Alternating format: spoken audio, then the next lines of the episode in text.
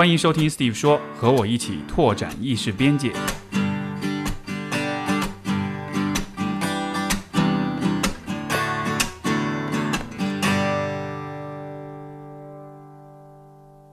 嘿，大家好吗？今天这期节目是我期待了非常久的一期对话啊、节目缘起于之前就是有一个综艺叫做《乐队的夏天》，然后今年如果你有关注月下的话，今年月下的冠军是重塑雕像的权利，他们是一个非常酷的乐队啊、他们和其他的乐队完全不一样，有自己非常独特而且非常完整的一套审美体系。所以当他们在夺得冠军之后，我非常的开心和兴奋，于是当时在微博上发了一个帖子，去讲有关独立音乐、有关小众、有关啊、如何不在意别人评价这样一些事情。然后结果没想到重塑的刘明老师在微博上回复了我，而且我才发现说，原来他在老早之前就读过我写的《假性亲密关系》。啊、所以这是一个很有很有意思的一个缘分。然后我们的另外一位朋友，别人信这个播客的主播 Alex，随后不久就告诉我说，要不要我们把刘明老师请到一块儿来，我们坐下来聊聊天儿，聊聊看有关啊他的音乐以及假性亲密关系以及女性等等各种各样的话题。所以就在上个星期，我们就约了这么一场播客的对话。我跑去了北京，我们三个人见面，坐下聊了很多。然后，如果你看过《月下》，你会知道刘明老师给人的印象是那种人狠话不多。但其实这次节目，我们还他还说了蛮多话的。我们从啊、个人成长聊到教育，聊到音乐跟审美啊、女性亲密关系等等各种各样的话题，所以是一期非常愉悦的对话。如果你听过《月下》，如果你喜欢刘明老师的话，这一期的节目会让你对他有更多新的认识。OK，让我们进入到今天的对话。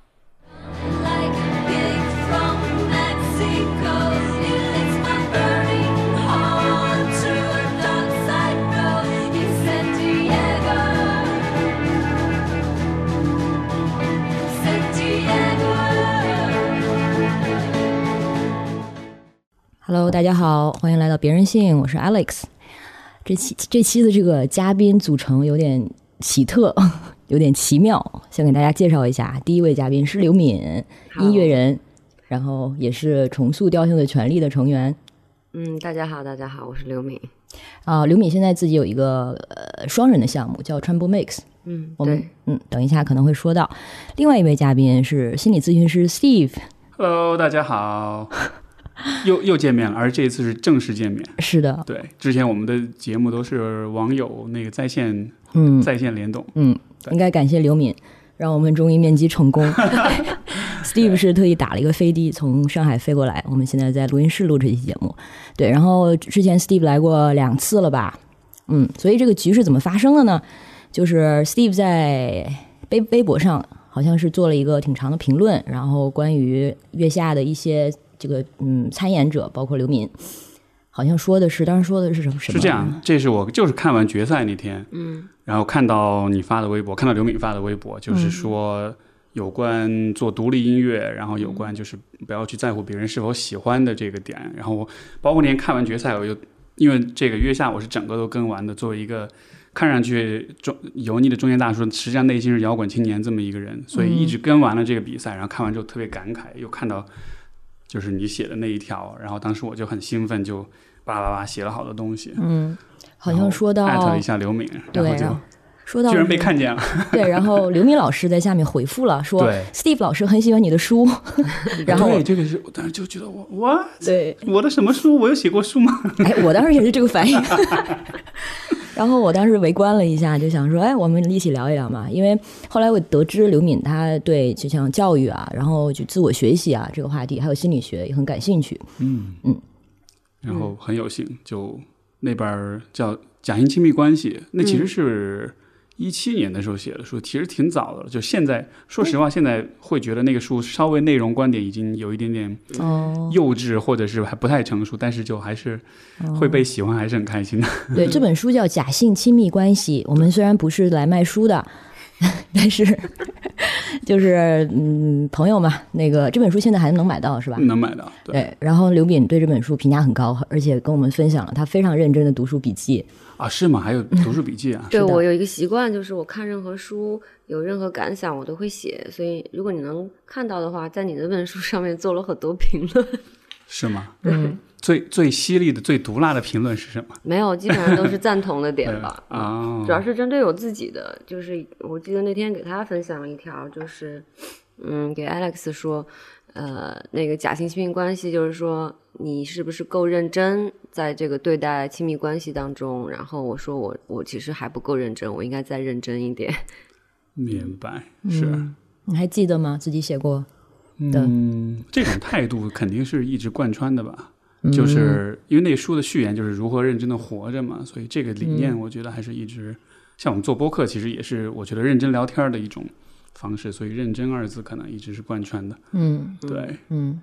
然后那天就是去刘刘敏家预采，然后他说了，他说了很多让我印象很深刻的话，其中一句就是我讨厌学校。然后还有一句是说，他现在每次走过学校的时候，都会想，我太庆幸了，我现在不在里面。然后，因为我们是聊到他现在就是他的技能点现在很多，在乐器啊、技术啊方面，然后他说都是自学的。对，然后从小呢也是很不喜欢，就可能现在传统的这种教学方式。嗯，所以，Steve 对教育有没有什么嗯见解，或者说这个有关注？呃就刚刚你说这点，我其实还蛮好奇。对于刘敏来说，因为就是其实最开始我了解到你们，其实就是通过月下，然后其实你们的整个的风格、整个的审美是完全，我感觉是完全和其他乐队是完全不一样，就好像是有一个非常自己特立独行的一种方向一样。刚才有说到，就是你对于教育的这种态度，嗯，这会有联系吗？我觉得会有吧，可能因为我其实是觉得我不是一个普通意义上的那种好学生。嗯，虽然成绩哎，但我记得，成那个节目里你是说过你成绩是很好的，对对不对？就是我是很皮的那种，然后呢，我不太适合那种呃规规矩矩的生活，嗯，所以说就学校的那些要求呢，可能我做不到，所以老师会比较操心我，嗯，可是就成绩最后呈现出来的是很好的，就是不错的，老师也很满意，嗯，我就是不喜欢那种一成不变的生活，所以你的你是那种，就是你的皮是那种，就是不喜欢做重复的事情，嗯，比较喜欢做，也许是创造性的。我可能有一个自己的思路，但是我总觉得，如果是在那种规矩下面的话，实际我没有按办法按照我自己的思路去思考，我会被被外面的那种规矩给打断。嗯自己的思路是什么样的？就是你能，比如说，我们现在回到假设小学或者中学的你，那个小女孩的思路是什么样的？我也不知道，其实每天都不一样。是吧？对，但是就我比较沉浸在自己的那个思维世界里面，然后呢，嗯，总觉得有很多事情是来打断我的，所以我就 嫌烦。刘敏之前他分享了一篇文章，大家可能也看过，就是中村修二，他是物理学呃诺贝尔的获获奖人，然后他写的那篇文章就是关于东亚式的教育，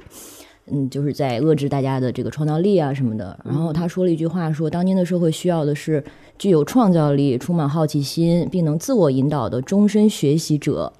嗯，你看到这句话的时候，是不是很有共鸣？因为首先我特别认同是终身学习，因为学习绝对不仅仅是在学校里面，你也不是为了别人给你安排的作业或者是完成什么事情而去学习，学习绝对是一个自己的点，就是你你对这个世界好奇，你感兴趣，你想要了解它，我觉得这个是学习的动力。嗯但是在那种状态之下，就是那种你老是觉得被别人打扰，然后也对学校不喜欢。但是我理解那样的一种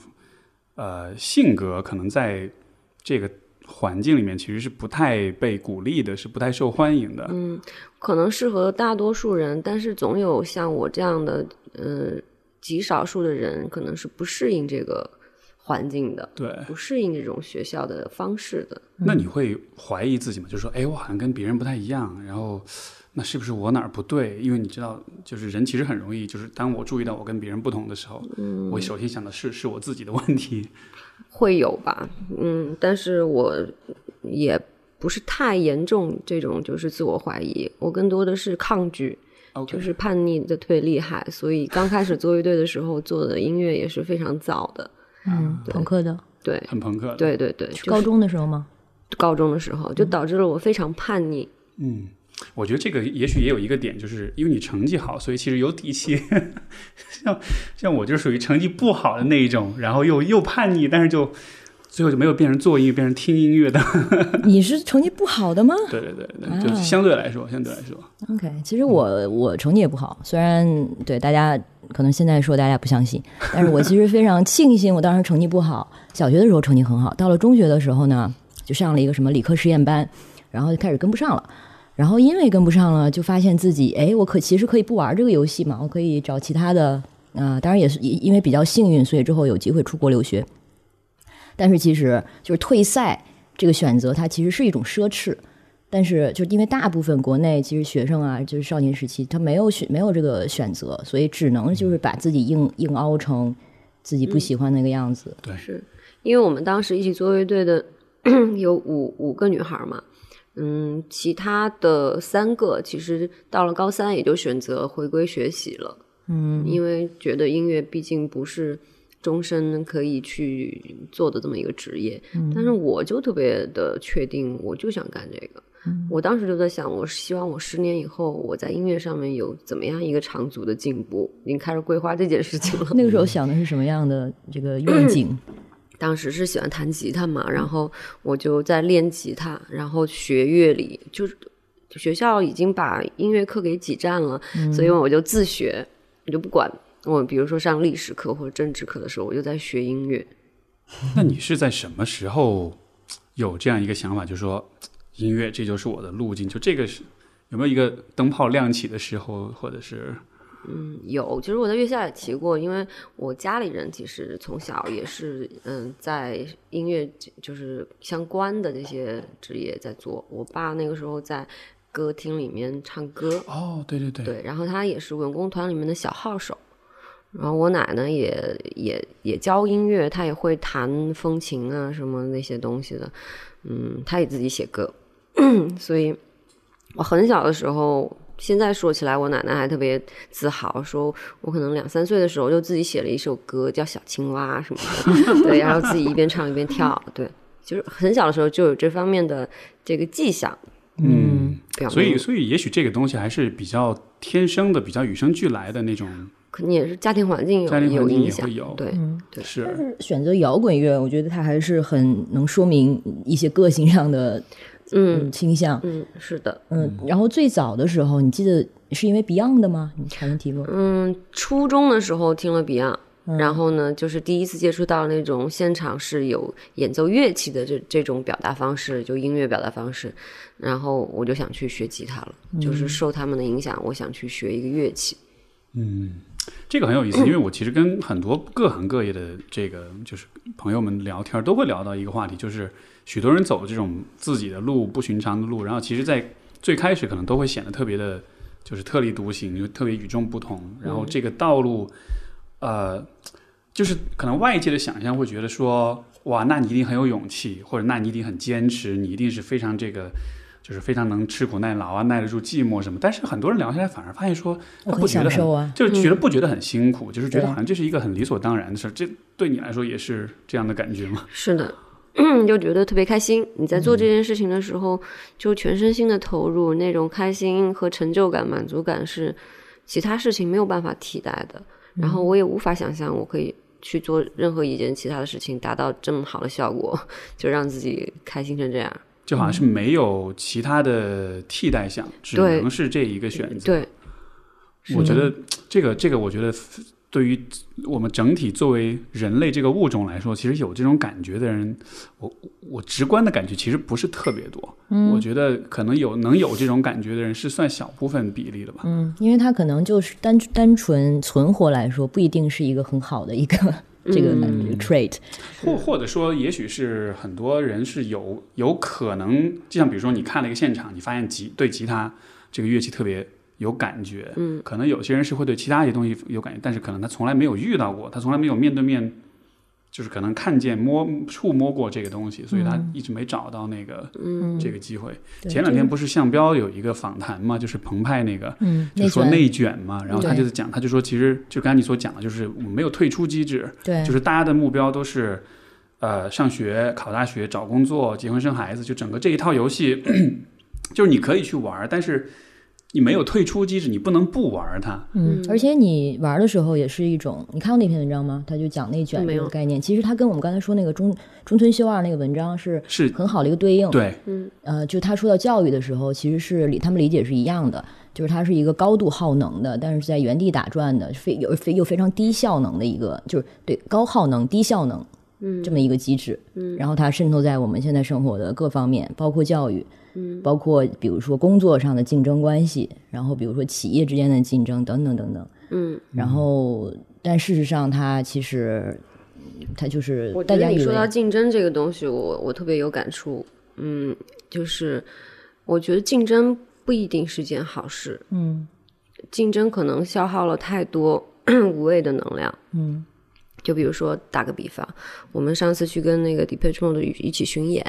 然后呢，我们就了解到他们是世界上最顶级的几个乐队之一，票房最好的前五。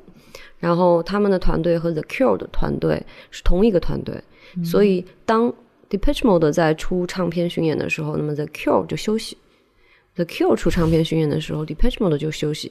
我觉得这个就是一个双赢啊。他们并没有恶性竞争，这个市场被做得越来越大，大家都是赢家。而且这样可能做事情还能专注一点，因为你有足够多的时间精力，不需要，它有一个节律在里面，嗯，大家都更专注在自己的事情里面了，嗯，就不用去浪费在竞争上。对。对，所以香标那篇文章，他也提到说，其实，在说竞争的时候，它绝对不是双方竞争一个双方的关系，它永远有一个第三者。对，就像比如说，我们在小学小小时候，学生彼此竞争考考这个竞争成绩的时候，其实是在做什么呢？是为了得到老师或者学校的认可，是在取取悦一个权威。就是有一个规则的制定者和维护者，就是看上去是学生与同学之间竞争，实际上是我们是斗兽场里的对角斗士，上面是对对对在看你们，我们都是机器里的一块肉而已。然后，其实我对我们来说，无论是谁赢这个竞争，其实都不是最后的赢家。嗯是这个这个也让我想起一个更残忍的说法，就是更残酷的说法，就是说，像比如北上广深这样的大城市，其实就像一块一块电池一样，它是燃烧的是每一个进到这个城市的年轻人的青春，然后我们可能燃烧差不多了。再回到家乡去，嗯嗯，去养老 这样子的，我不知道这会这个这个言论是否合适啊？但是我看到这个真的挺被击中的，我真的就是那种大家发光发热，九九六零零七，你知道，然后这个是我们社会的 常态。这个是不是有点不太正能量？其 实我完全不了解，因为我从来没有上过班，然后我也我知道上班很苦。通常我在地铁里面看见那些人，他们每天要挤地铁或者挤挤着公交去上班，我觉得这种生活方式绝对我是接受不了的。现在要让你去上班是绝对不可能的。我不能够做一个机器，我我有自己的脑子，就是没有办法做这样的事情。但但如果就现在假设你必须得上个班，你必须得 做一个朝九晚五的工作，就是你假如你没得选，你只能走这条路，你你可能会做什么？那我就继承我家的遗产，去他我妈他们单位做一个清闲的班儿，养老班儿吧。就对，然后一边可以自己写个音乐什么的。对然后就是，嗯，对，有一个好的福利。对你都不是退赛，你是根本从来没有加入这个比赛。就我就这个可能天生就不适合。嗯，嗯，所以你这算是这算是一种，我不知道这算是一种摇滚精神的体现吗？那种就是都不是都不完全是说我反抗这个规则，而是我压根就不加入，就是你们玩你们的。我觉得就是大拒绝啊，那所谓大拒绝，它就是一种 挺挺摇滚的一种态度，或者就是，当然你如果积极的话，就是拒绝抵抗，然后消极一点的话，其实就是现在的嗯躺躺平躺平青年们，其实也是一种消极的在抵抗躺，平是什？我我听到很多说这个说法，但是它具体是什么意思？其实就是自愿成为对啊，就自愿成为废物，哦，就像佛系青年那种意思是吗？嗯，可能有交集吧，反正感觉就是我不想给自己的人生就是设定什么宏大的目标，然后你也不要给我什么压力，我不要给不要有什么期待，我就是一个废物。嗯，但我不觉得我是个废物，对，我我挺积极的，其实。对嗯，所以刚才说到那个，就是 Steve 说，很少人有那种看到一个东西就想，哦，就是它了，我就想做这个、这种感觉。你有过吗？你自己？我可能没有没有像刘敏这样，就是啊一下子就找到，但是是一个模糊的东西，然后逐渐一点一点变清晰的过程。就是最早其实就是很晚了，但是我其实就大一的时候，那会儿其实并不知道自己要学什么，但是我知道我不想学什么。嗯嗯然后我在我学了的，因为大一就是各种课都能选，学这个所有的课都学了一遍，人文的、社科的学科，最后发现心理学好像还行，就觉得诶这个挺有意思的。然后后来其实是因为每年暑假回国来，其实就会去参加各种社会实践，就是比如说去社区的这种服务中心啊、留守儿童的机构啊，包括就是零八年不是汶川地震嘛，然后就有去做志愿者，所以就那一次经历可能是比较、嗯。比较重要的一个转折点，就是确认了说，OK，我觉得这个是一个我还蛮想要去做的事情，就是更多像是一个一步一步被确认的过程。所以我很羡慕那种一下子就，因为这就省了很多。你一下子确认的话，你其实就省了很多中间的，你知道探索跟迷茫跟犹豫。对对，对有的时候做这种选择很难，就是因为你觉得好像我做这个也行，做那个也行，然后就会考虑所谓的一些机会成本，因为你做一个选择的时候，其实就放弃了其他的选项嘛、嗯和可能性嘛。嗯，所以如果是非常坚定的，就是它了，那种嗯的确我明白意思。嗯我还挺坚定的。是吧？对我上小学的时候，我记得有一次那个叫少年宫吧，过来合唱团挑人，把我挑中了，然后就我家里人没让我去，我到现在都觉得，就为什么不让我去啊？你当时要让我去了的话，是不是我这个音乐途路就更好走了？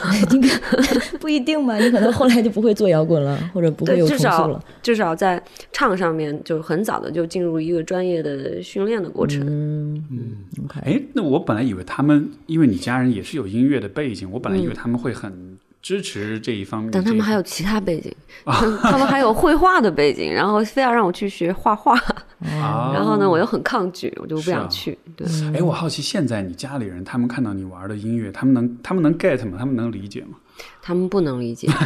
就是完全不能理解。但是他们也不会阻对我们唱的都是英文歌，然后他们也不知道我们在唱什么，但是，嗯，他们知道我很小就就想走这条路，他们是都知道。嗯，所以大学你好像是报到了之后就跑去南京了，是吧？我不是是这样的，就是报道之后呢，就有一个演出，我就去演出了，在上海，然后演出，嗯，回来就是又继续在那个学校待了一年，但是那一年呢，也有很多其他的演出，就老是请假出去，所以到了一年以后呢，我就我就真的不想上了，然后就去了南京，就离开成都了。你那时候演出也是跟乐队吗？还是自己、啊？就就是幼儿三五嘛，哦，所以大学之后还在。对，嗯，去了南京也都还在呢，是两千零一年的时候解散的。OK OK，所以你当时跑去南京这个决定有没有来就受到家人的这个反对？嗯，我觉得他们心里面可能是反对的，肯定是反对的，但是没有给他们这个提出异议的机会，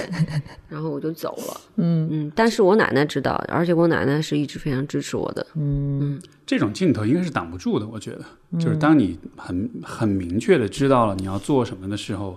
就算是你错过一两个机会，但是你到后来，你其实还是会有其他的路径去回到你的那个轨道上。就是如果是当时嗯给我一个更好的环境，是能够真正的去学到我想要的那些音乐知识的话，可能我也会去学校里面学。但是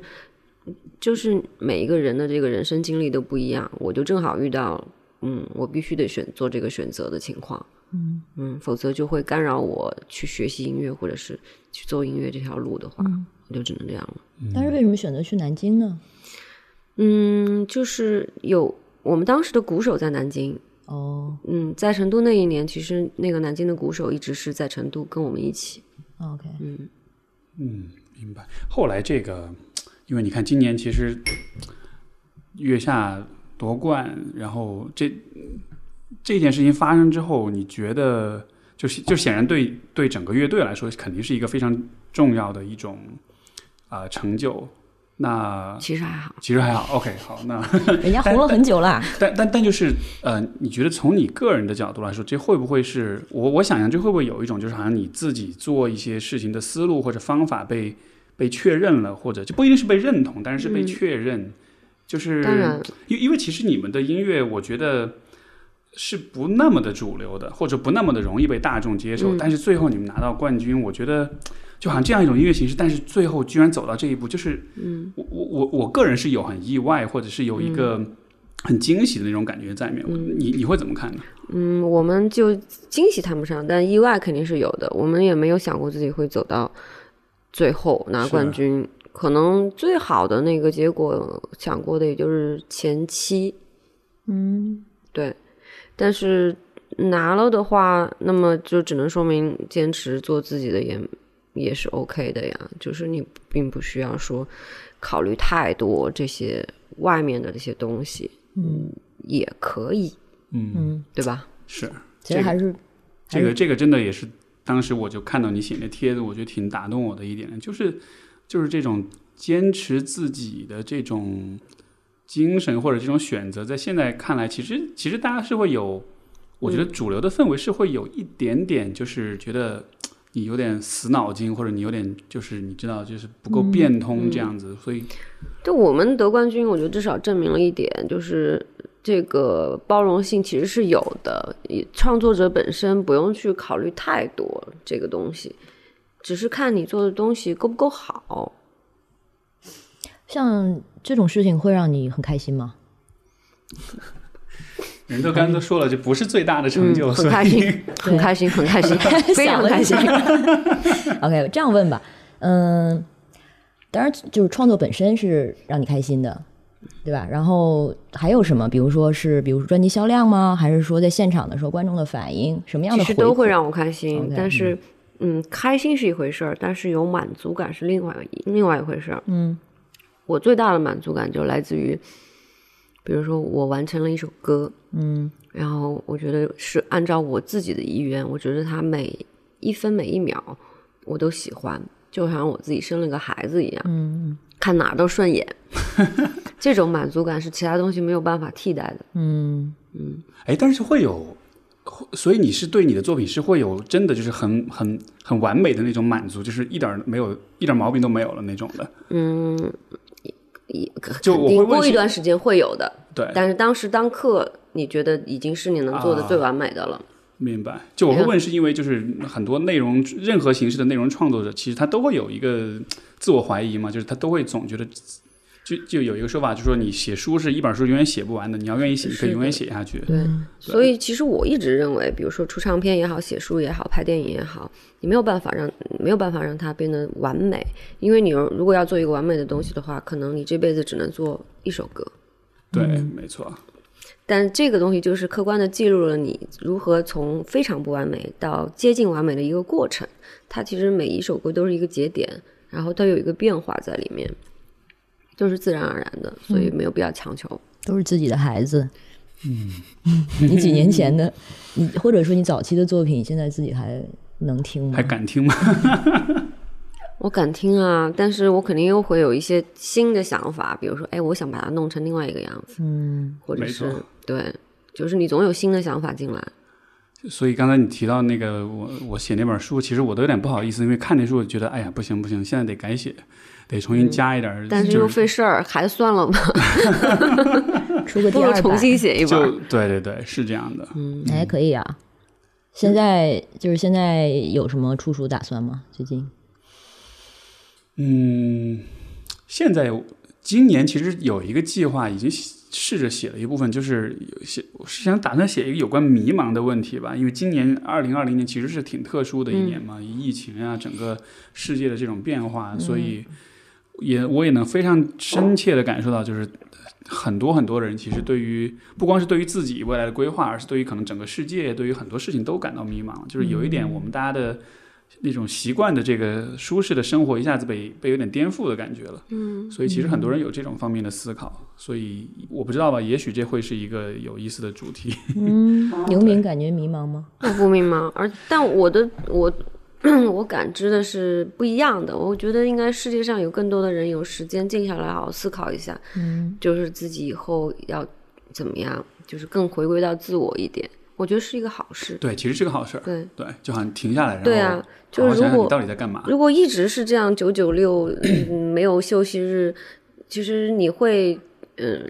怎么说呢？就就不会去自我去反省一些东西。可是正好疫情在了，大家不能出门儿，然后你在家里面也没什么别的事情干，那你就只能跟自己相处。没错，我觉得问题就是很多人其实已经不记得怎么跟自己相处了。我觉得会迷茫，嗯，不能这么说，但是有可能啊，迷茫的产生就是因为他们现在就是我们习习以为常的这个大机器，然后被迫停转了。然后你习惯了九九六九九六，然后之前是这个二十四小时都被塞满的这个节奏忽然被打乱了，所以又不知道怎么去填补它。但是如果是很习惯于自我反思或者是独立思考的人的话，可能就没有太大这个问题，可能就会像刘敏说的，哎，刚好好像多了一些就是白来的时间，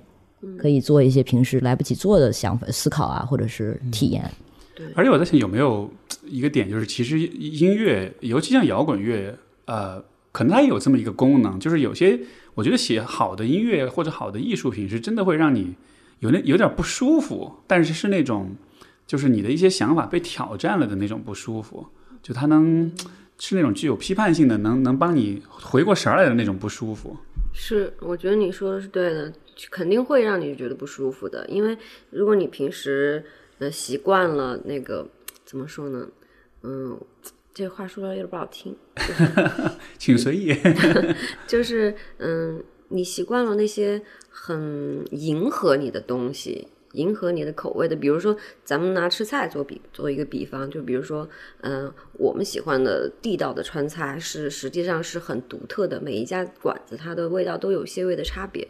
然后呢，你会觉得很地道，就地道两这两个字就可以形容摇滚乐了，就是它的每一个都不一样，它有它自己的味道。可是呢，你在大城市里面可能就习惯了快餐，每家店的味道都是一样的，都是同一个嗯地方的，就是厨师的那种水准，那就嗯没有什么差异性。嗯，然后它那个里面地道的东西没有了，只是一个表面上感觉啊有一点辣，或者是有一点咸，嗯，并没有很深的那个给你很深的触触动。嗯是，对对就好像是你这一天的这个感官上的体验，就是一个完全是一个很平的，对对，很平的习惯的，对不够深的深状态。没有那么的深。那嗯摇滚乐可能就是比如说小馆子，其实我们不小众就是。没有那么多人来，可是呢，我还坚持着我自己的那个口味，嗯，那个我觉得差不多是这样的意思。嗯，这种抹平的标准化，其实可以说回刚才说的教育嘛。可能我们对教育的一些嗯不那么认同的地方，就是来自于这一点。对，没错。然后而且而而且，其实教育实际上是给我们设置了一个，就是教育其实是一种考核方式，对吧？嗯你你你如何制定你的 KPI，如何制定你的考核方式，就会影响我们看世界的方式。对，甚至我开始觉得它甚至是一种管理方式。对它不是说我们说教育的时候，可能本来觉得它是应该是培养人才、培养人去思考，但是现在越来越变成了一种工具吧，对然后把人也训练成工具。就是看，嗯，他那个标准是客观，是嗯，可能是别的什么设置的，然后让我们去按照那个标准去来来达到它。可是可能每个人都不一样，然后我们每个人有自己独特的那个特性，可能我们也要自己给自己想想有没有什么我想要达到的标准。嗯就香标那篇那个关于内卷里面也说到，其实内卷，尤其在中国现在的语境下，很大的一个特点就是这种高度的一体化。嗯，然后就是人和人的要要求就标准是一样的，然后这种价值评判的体系是一样的，竞争的方式都是一样的。嗯，而且就让大家都在那一个大跑道上，不不但让你竞争，而且就给你那一个跑道，你想去其他的跑道都不行。就刚才说的，不许你退赛嘛。对，他不是讲到一个故事，就是他一个研究生那个去麦当劳应聘，嗯嗯，然后那个面试的人就说：“问他的第一个问题就是你你觉得你这样做对得起你爸妈吗？是 就是那种道德压力，就是强到这种的。对，要么你就承认自己是个失败者，嗯，要么你就呃，而且但是你还不能退赛，你就得被逼着得往上爬，虽然爬不上去，但是也得做这个动作，就像那个在在笼子里的那种那个什么鼠啊，guinea pig 啊、对，那个 guinea pig，对。嗯，就是 guinea pig 是吧就不断的跑圈儿的那对对对个是吧？对，其实就是在原地而已。是。不过这个这个问题就是，因为呃，你像我在心理咨询当中，其实也有很多很多的人都面临这样的问题，他可能就是很多的想法，很多的呃渴望不被认同。呃，我们如果从比较积极的、比较正面的角度来说，就是呃，我的工作当中其实有帮助很多人去。就是慢慢的发现那些真正能触动他们，就像比如说吉他或者音乐能触动你，就我觉得那种能够被有些东西给击中的这种感觉，这应该是生而为人可能最宝贵的几件事情之一。嗯，而这种感觉，我始终是相信，其实每一个人都有可能有。嗯，但是呢，就如果你一直去停留在一个一体非常高度一体化的一个一个环境当中的话，你就错过了。所以说这件事儿对我来说，更多的不是那种我要去叛逆、去反抗，或者说是要去跟权威做斗争，而是说对，你得你得你得，就是你人间自我走一趟认同我对觉得是。你得你得找到那个让你有共鸣的那个东西。对对对，因为那个太真的太那个太独特了。嗯，嗯其实我曾经思考过这个问题，就是说成功到底是什么？成功是什么才叫成功？就是像刚才 Steve 说的那个认同，到底是别人对你的认同重要，还是你自己的认同重要？就是如果我自己认为自己什么都不是，我很差，可是别人觉得我很厉害，你到底成功还是不成功？嗯哼，没错。如果别人都认为我不厉害，可是我自己认为我很厉害，难道我不成功吗？嗯，所以你现在的答案是，你猜，你猜反正，你两边都做到了，已经，好像也没有这个困境了。嗯这种这种故事确实我会看很多，就是那种包括以前我们在就是其实跟其他嘉宾聊到这个话题，然后你就会看到评论区就有好多朋友留言，就会讲说，哎呀，其实我小时候对什么什么什么其实特别有感觉，就我很喜欢问别人什么事儿让你特别有感觉，就是因为这个感觉是一个很好的评判方式，它不是像说什么事儿让你。嗯。呃，有成就，或者是让你优秀或者擅长，而是说有感觉，就让你有感觉的事儿，我觉得多半是，就是像你说的是那种有共鸣我觉得的认同的有感觉，就是你你忠于自己，你是真实的，然后而不是说由别人来左右你想要做什么，你在干什么。对嗯，就是忠于自己的感受很重要。其实，因为那个感觉其实是没法儿，就是通过灌输、通过说教去灌、去安装到你你对你你心里。我觉得可能还有很多心理问题也是在这个上面有纠结，然后有点没捋清思路，所以会产生一些心理上的。怎么说呢？我不知道，就是有问题，是，我觉得是这样，就是拧巴。对对对对对，是，就是我一直是觉得人其实都是有一个，这个其实有点超越心理学范畴了，就是因为现代科学不太相信灵魂这样的说法，但是我觉得从很很这个怎么说呢？从从从一个更超超越现现代科学的角度，我觉得人是有一种很内在的东西，你说是灵魂也好，是精神，我觉得是意识，或者我特别是意识喜欢用意识来是吧形容它。嗯，真的是理科生，就只能脑子。对，意识不是蛮理性的一个说 法，对。但就是我觉得每个人都有这样的一些东西，然后你你跟这个东西做对的话，其实你就会对很很不开心，包括可能会会抑郁啊，会焦虑啊，会什么的。嗯是的，有一个很经典的比喻就是大象跟骑象人嘛，但是那个是对于人就是情绪这个事情，就是说我们在调节情绪的时候，就是我们理性的这个思考的我们其实是个骑象人，嗯，然后我们的情绪其实是大象，然后呢，你试图把大象，大象想往左边走，你试图把它牵到右边去，你就跟它两个对着干，但是实际上那个大象的力量是很强的，你其实熬不过它，嗯。它还是会把你拉回去，但是就很多人的内耗其实就发生在这种大象跟骑象人的这种嗯，冲突当中。嗯，刘明有过这种精神或者情绪上的挣扎的时期吗？有啊，我其实也是一个嗯特别敏感的人，然后我情绪也是起伏特特别大，比如说嗯也会伤春悲秋啊什么的，嗯，对，然后看见看见一些很壮丽的风景以后，我会被吸进去，嗯，就是你会有很大的情绪起伏，但是我又挺理性的，所以 我现在就是比较信奉的是用理性来控制感性，就 是如果我不不控制我的感性的话，它会会很乱的。嗯但是呢，我也不是 非常的控制，不是强迫他，而是我知道那个东西它不是一个，它不会一直一成不变的。可能我今天会生气，明天我会伤心，可是这个东西它不会持续到永久，嗯，它总会过去的。所以听起来你说的控制，其实更多的是一种包容吧，就是让他不是说，比如说我现在在生气，然后你用理智让自己不生气，不，我不应该不是控制，是引导。对对对，对，就是你反正就是告诉自己，OK，我现在生气了，那就生气吧，嗯。但是会好的，是这样一种，嗯。是，嗯。所以说，我想起那个像《冰雪奇缘》这样的动画片会那么受欢迎，他讲的故事其实就是你怎么去 channel 你的那个，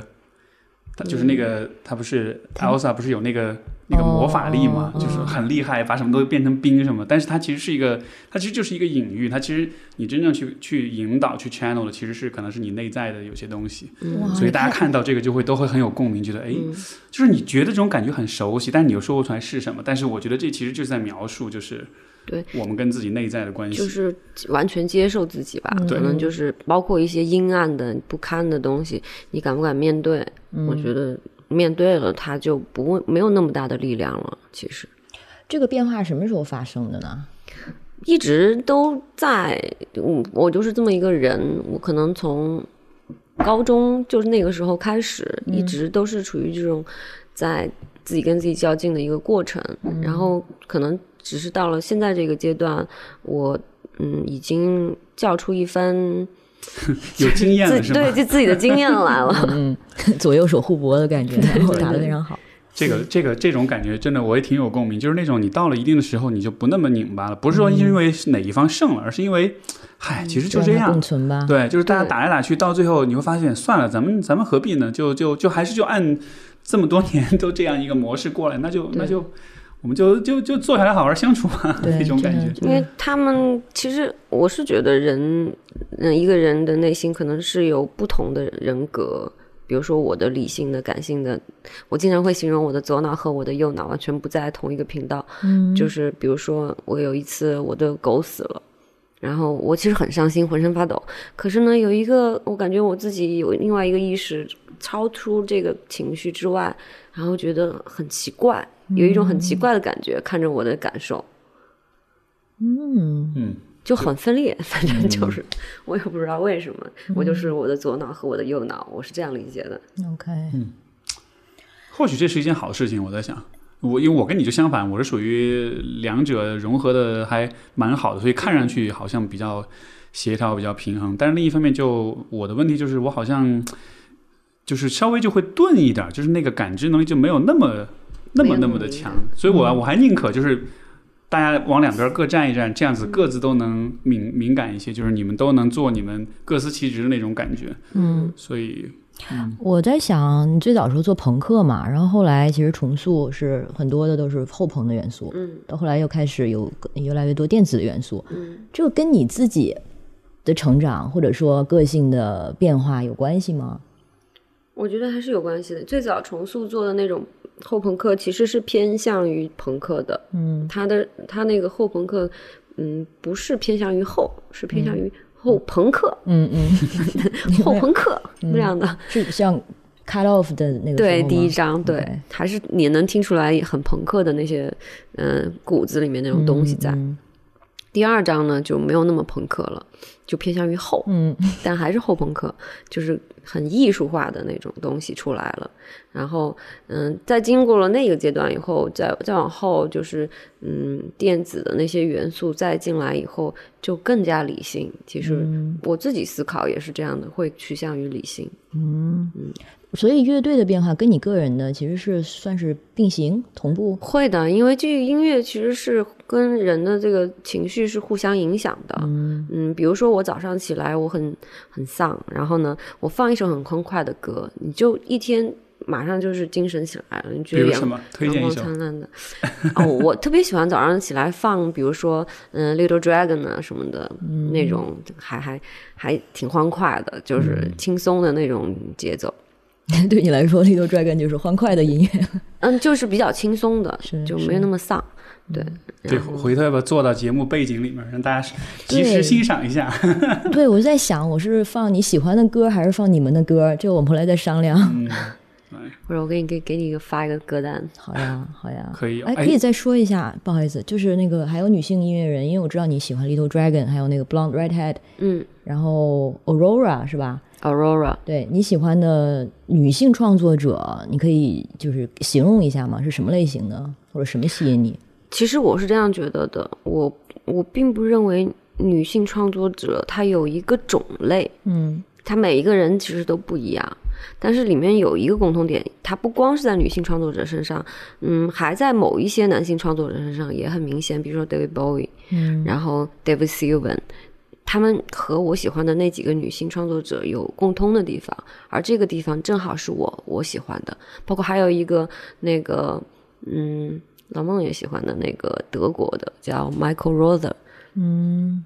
这个人也是，你会发现他们都是很敏感的，然后他们他们更倾向于那个旋律化，然后呢，嗯、音乐是相对来说比较平静的，适合于人自己一个人的时候去享受那个独处的空间的音乐。嗯。我特别喜欢这样的东西。，OK，嗯，你觉得这个有任何性别化的东西在里面吗？嗯，我我我感觉这个性别化不是外在的性别化，嗯，就是可能那个男的他内心的女性的那一部分比较比较成长的比较多一些，嗯。然后呢，那个女孩儿她也是一个嗯、呃内心女性的那一部分成长的比较多的人，可能这方面是是嗯分男性女性，可是不是外在的，明白明白。就是生理性别其实并不是一个必然的因果关系在。是，的，嗯因为啊、呃之前刘敏还提过，她非常感兴趣的就是自我教育，但是前面其实还有一个前缀，就是尤其是女性的自我教育，尤其是比如说在一个创造业的行，就创造性的行业里，如何女性的创造者能够发展出自己呃独立的、独特的审美和创造方式。或者说比较敏感的人的，因为如果我们说不不完全是以生理性别来划分的话，其实是我们如果把比如说比较敏感的人划分为是偏，也许是偏女性化特质的人的话，那这样子的人，他的那种发展出他的审美体系，可能跟其他人可能还是会有点不一样。嗯但是我觉得在这个点上，就是生理性别还有点重要。嗯因为比如说刘明，你会感觉到，比如说在这样一个相对还是男性主导的一个行业里，做女性音乐人，你时不时需要，比如说要更努力，你才能证明自己，或者有没有就是因为你的性别身份感到任何的压力嘛？我觉得这个还是刚才我们探探讨过的那个话题的一部分延伸吧，就是你是认为外在的别人给你的标准重要，还是你自己的标准重要？我觉得最重要的就是你的自我认知，不管是男的还是女的，其实最终标准是一样的，就是你自己的自我认知到了哪一步。如果嗯你就是这个客观的表现看起来好像是，嗯、觉得社会上女性的这个，嗯，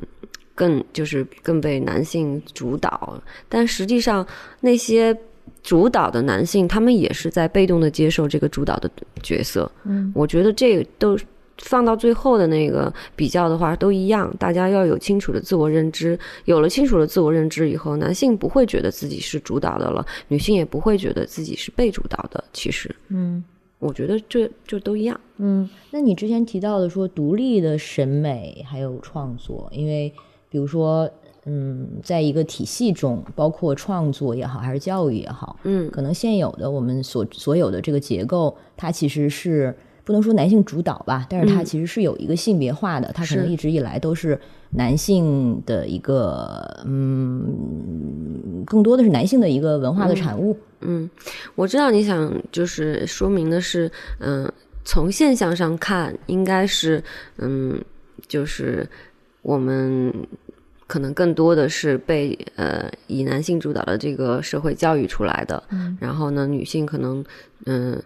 被动的自我认知是没有那么高，对吧？这个是是客观的，但是我觉得就是嗯。这个也是我们要去做的。其实我们不用去指责什么东西，而是说去引导，就是就跟我们自己内部在做的这个是一样的，去引导以及去提醒。就是实际上你还可以有别的选择，你还可以去做什么样的事情，不需要去站在某一个对立的那个角度。对这个这个其实我很能理解你说这个点，就是嗯比如说我们说到性别的议题，肯定也我也其实你们俩的呃就是角度我都能理解。从 Alex 角度，其实你实在就就是在说，现在其实对于女性来说是有一个很嗯，不能否认的一个社会现实，就是呃社会对于性别是有一些差异化的对待，就是一个然后结构吧但是我觉得其实就是刘敏在讲的更多的像是说，我们在这个点上，我们向未来的方向是什么？对，如何解决这个问题？对，而这个方向其实就是最终我们追求的是每一个人的个体化的这个过程，就是你你把自己的独特性、把自己的自我认同发展到极致，这样子的话，它不光能帮你就是找到力量去克服这种性别的偏见，包括其实所有的个体与社会、小我与大我的冲突，因为这个感觉其实和就是我在做咨询的时候和我来访之间的关系其实非常非常的一致，就是就是可能比如说有些来访他来他是跟我讲就是关于性别的问题，有些可能是讲比如原生家庭跟父母，有些是伴侣，就是你会发现人们的问题大同，呃就是各种各样，就是所有的各种各样的问题都有，而且每一个人的经历、每一个人的环境，包括所处的地域，其实都是不一样的。但是其实所有的这些成长，就是万变不离其宗，其实就是我我的方式其实没有什么，你我们因为我们这职业就是不太被外界所了解，大家就觉得我们特别神秘、特别厉害，会会读心术啊什么的。但实际上我们做的事情就是帮助一个人不断的去啊、就是精进他对他自己的了解，而且尤其是说你能够真的很诚实的。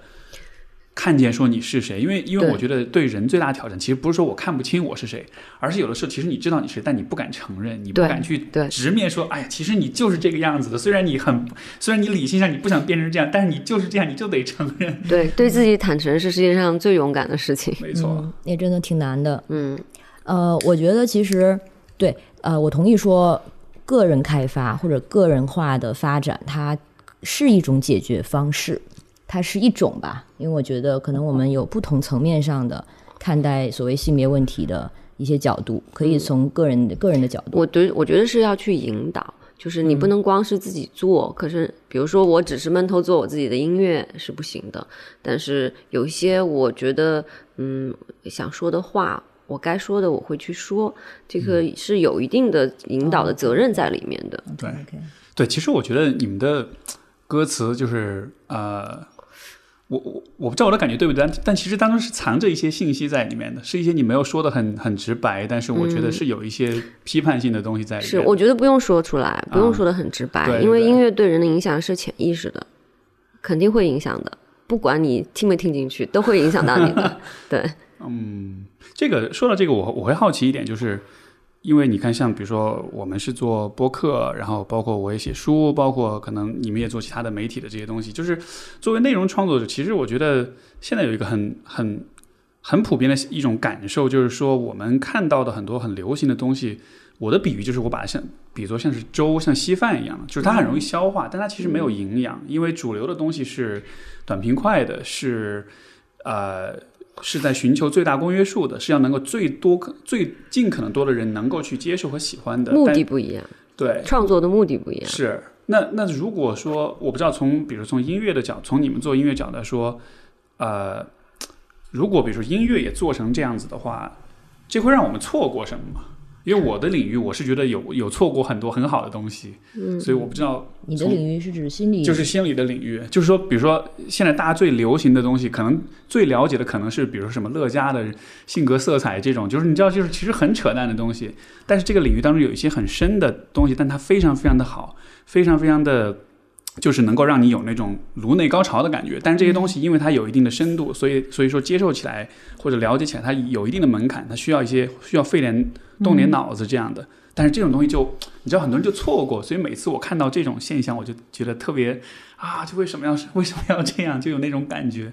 所以就我好奇，我是觉得都有存在的价值。是嗯，比如说你提到嗯、呃那种，比如说普及型的心理学，我觉得是让完全没接触过的人，他对这个东西有了一定的好奇心。但是嗯，更深的这些东西。它存在的价值就更不必说了，那个是嗯整个世界人类进步的基础。如果没有这些东西，我们人类就没有文明可言。所以我觉得都有存在的价值，但对于我个人来说，我不会去做那种嗯、就是目的性是为了得到大家认可的东西。我把结果和目的分得非常清楚，因为我非常喜欢大卫林奇，他也是这样的，就是说，如果你设定了我的电影拍出来是要拿到五百万票房的，那么你最多也就只能拿到五百万票房。可是我设定了，我不去设定任何一个上限的话，我拍出来的东西忠于我自己，我拍到我认为最好，但这个电影的价值最终可能是一亿或者十亿，甚至是无价。嗯，因为精神世界的价值是不可估量的。嗯对，说到这个，我想起这个就是《星球大战》，你看现在这个被迪士尼收购之后，它后面出的这些片儿都特别烂。当年那个乔治·卢卡斯拍的，虽然很简陋，但是对吧？那个《西游记》也是，我也很喜欢《西游记》。就是我觉得这个就是 就我那那个年代的东西很简单，但是能触动你，它真的让你觉得那是一个约瑟夫·坎贝尔那种英雄之旅式的那种故事，就真的能打动你的。我可能更悲观一点，我是觉得，嗯，有一些东西不应该存在，有一些东西就是垃圾。然后你说的这种现象，像现现在为什么每出一个国产片儿，虽然之前的宣发都会做得非常的热闹，但往往最后出来之后，大家都会失望。每一步都是这样，尤其是这两年，而且这是一个必然，就是因为我们也可能有更大的一个嗯环境的限制，然后在这种环境下，就是开不出花来。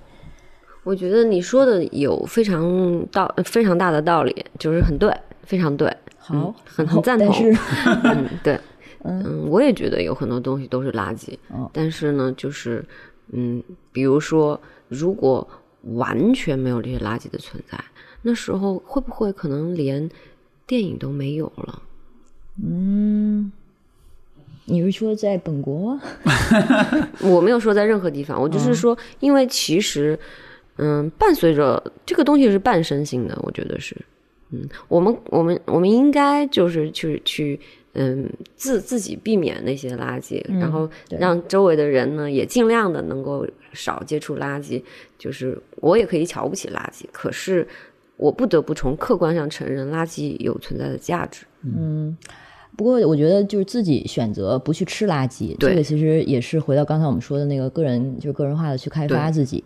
嗯，也是就是对自己的负责，你选择对自己的审美负责，然后把自己培养成一个嗯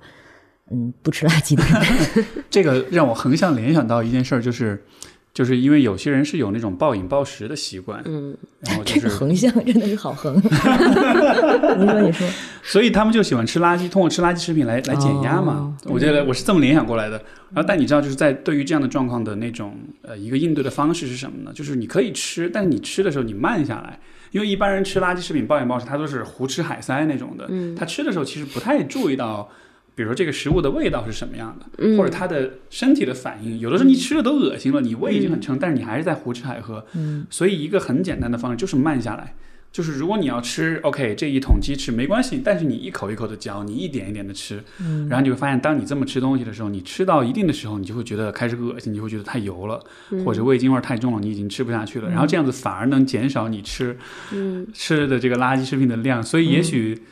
我我们要避免任何形式的垃圾，就是先认真的去，真的很认真的去欣赏它，然后充分的，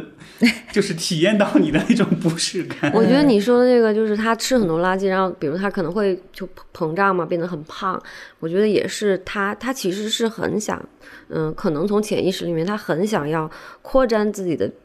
边界，然后去感知到更大的这个世外界的这个世界。可是呢，嗯，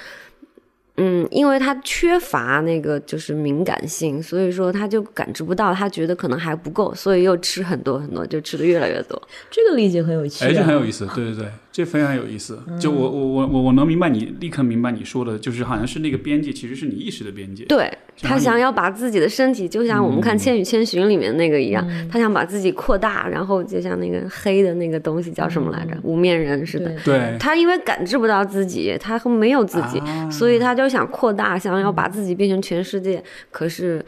最后发现其实是不是那个方向，他方向错了。对，就是没错，他很有道理，因为这种欲望就是扩展的欲望，往往是源于缺失，嗯嗯，就是因为这个东西是缺的，对。所以我的我的播客节目的口号叫拓展意识边界，嗯所以要变胖吗？天哪，被你这么一解读，我突然觉得有点对不起听众。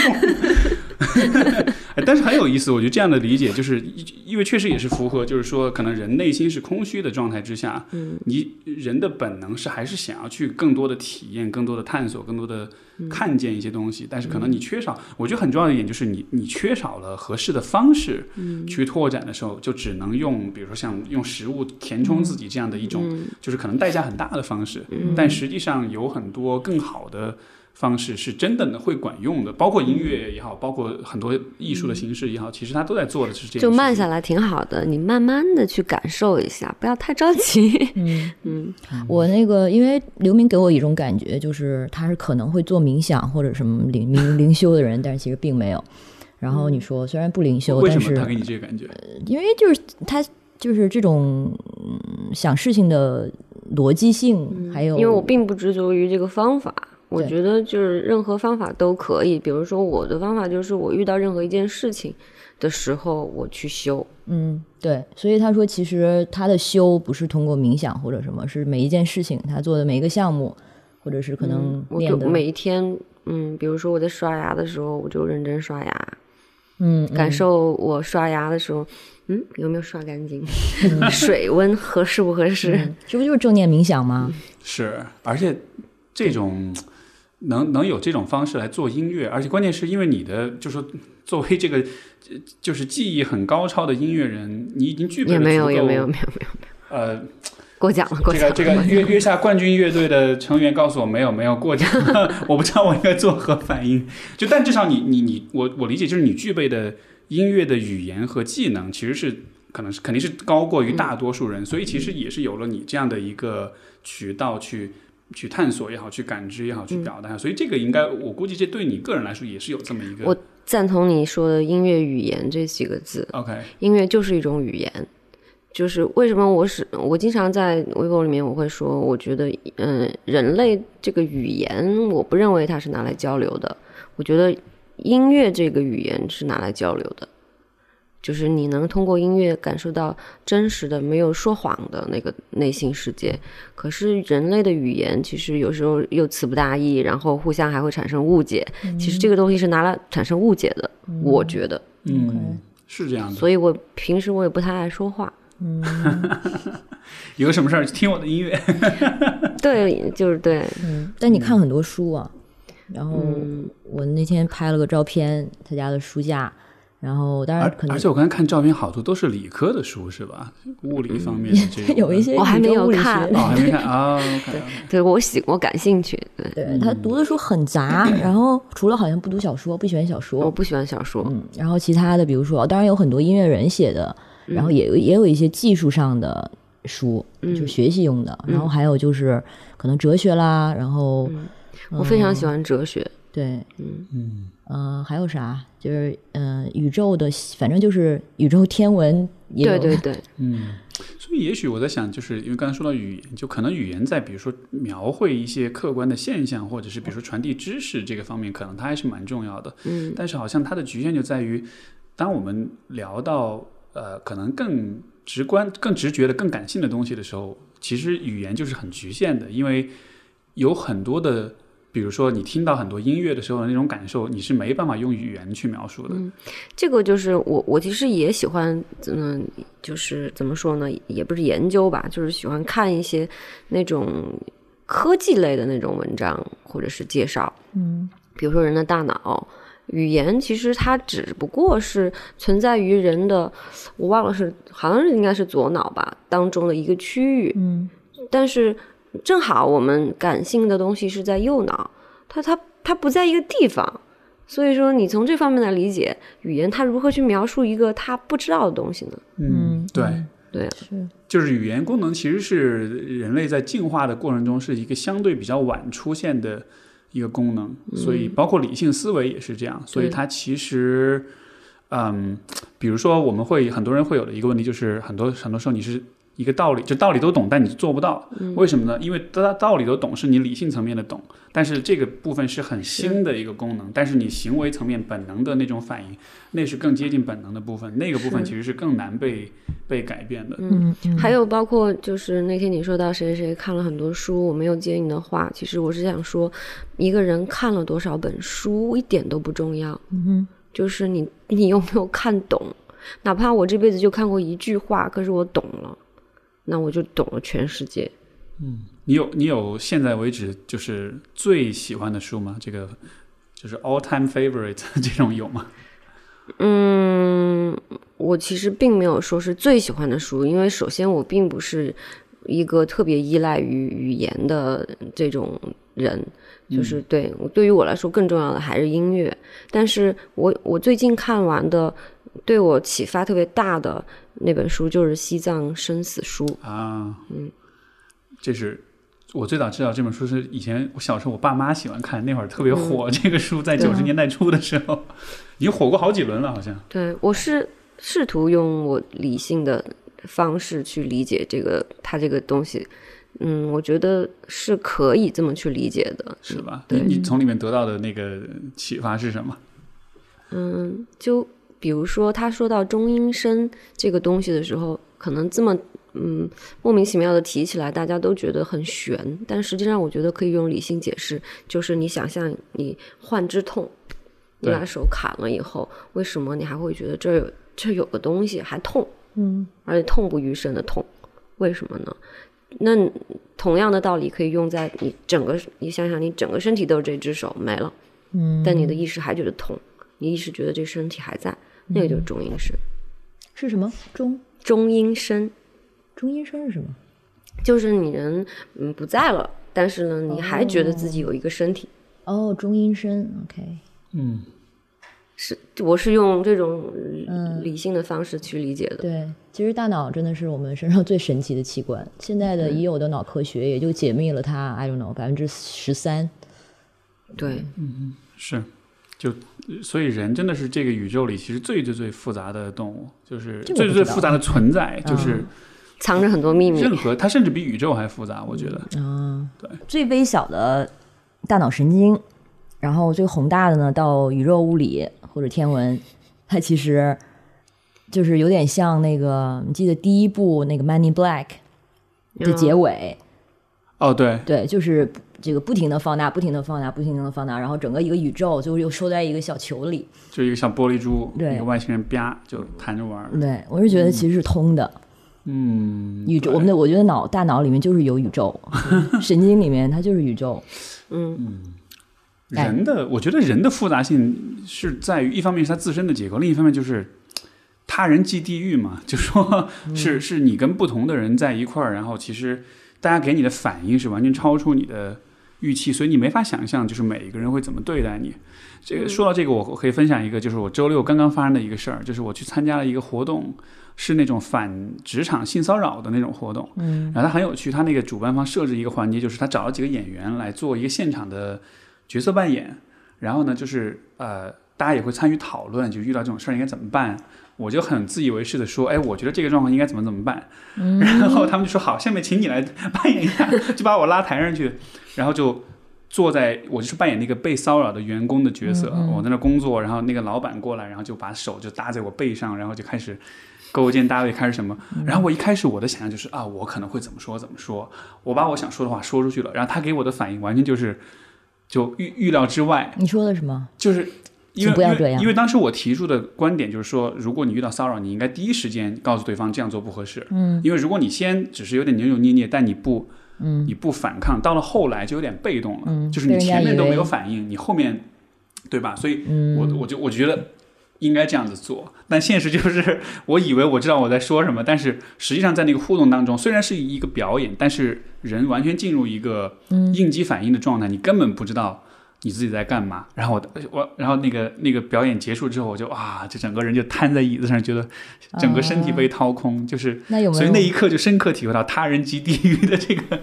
这个话。嗯，你永远控制不了别人，对啊只，能是控制自己。是那个虽然那个跑题啊，但是我还是想知道，那应该怎么做呢？其实没有一个没有一个标准答案。嗯那个那个活动，我从当中其实得到最大的一个感受，其实反而是说，哦，这严重跑题啊，就是其实反而是说，真正这种事情的保护，其实不在于当下那一刻，就是你怎么去说，而是在于背后有没有。啊、嗯不管是从公司的政策层面，从法律层面，从社会舆论层面，有没有人去保护你，去支持你？嗯因为被受伤，就是被伤害这件事，很多时候很遗憾，其实是不可避免的。嗯，对，但是你得求助有门。比如说你被上上司骚骚扰，你去告 HR，你去告老板，大家就说，哎，你老板他是他是我们的销售金牌啊，嗯。对吧？就这种情况下，你就发现其实伤害你的不仅是这个人，而是整个公司都在剥削你，都在伤害你。但是同时，就是他人去地狱，但是也可以是你的就支持体系嘛，可以是你的教呃就跳什么跳伞，啊，跳伞。不是就是你的那个跳伞的时候背的那个跳伞包，对，跳伞包，呃，就是他也可以托你起来嘛。如果就是同事或者说整个企业文化有这样的一个共识，对这样不是是 OK，是然后你的同事也可以给予你适当的支持或者说鼓励，就嗯比较难吧，因为现在可能我们不太有 不太有这种氛围，就尤其从、从这个整个社会从企业的层面，不太把这事儿当一个特别重要的事儿吧。嗯嗯。对，嗯嗯我们拉回来那个什么，就是刘敏她之前说到，你不是一个传统意义上的好学生，嗯，但是就非传统意义上，你觉得是一个好学生吗？就是你符合我们说的那种，嗯，哎，对，这也是我刚才想问的，因为你不是说你就成绩又很好什么的，那这个，因为因为一般通常的故事是。我讨厌老师，或者讨厌学，呃，不是讨厌，就是比如说某一两个老师让我感到，像我的中学的数学就这么被毁掉了。我那老师特别，我特别，他特别针对我，所以我数学变得很差。但是你是怎么做到，就是你对学校有这么一个态度，但是其实你学习又很，是是自学能力很强吗？嗯，我觉得可能我有我我我有就是这个叛逆点也是这样的，就是当别人觉得我不行的时候，我会给他看看我到底行不行。嗯，嗯嗯，就是说不是我不行，是你不行。就是我要厉害到让你无法忽视我。嗯对，哇，那你觉得一个好老师应该是什么样的？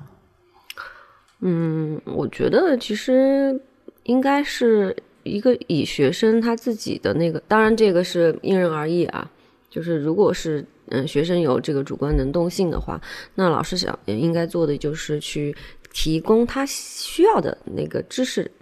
嗯，在他的那个兴趣点上面，他肯定是，比如说我喜欢音乐呢，那我可能我我需要很多知识，那么我我需要这个知识的时候，我就去问那个相关的人，嗯我这个东西到底应该是什么样的？觉得一个好的老师就是就是提供这个知识的人，嗯嗯，但是他不会，比如说说教，或者说告诉你应该什么什么。对，就是也别太把老师这个头衔当回事儿，因为就是我觉得中国古话说的挺好的，“三人行必有我师”嘛，每个人你都可以学，每个人身上都有可以教你的东西，嗯，所以其实太别真真别太当回事儿。嗯。就有点像是好像理想状况下的老师应该是学生应该是主体，老师其实是一个支持的角色。我是这样认为的。当然，如果在非常非常小的时候，我反而认为就是老师应该是能够帮助学生找到自己的点，嗯这个很重要。我觉得我们的至少我自己的受教育的经历当中，很多时候是反过来的，老师是主体，老师是那个权威，然后学生们是他是以学生们对他的服从和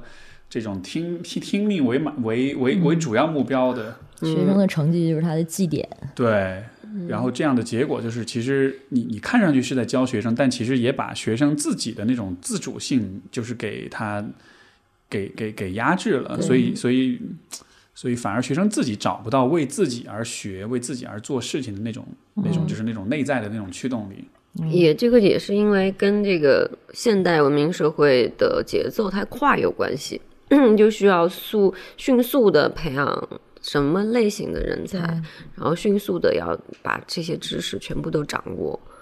我觉得这这让我联想到，我又联想，这让我联想到那种大规模养殖的那种农场里面，你知道那种就是一个鸡从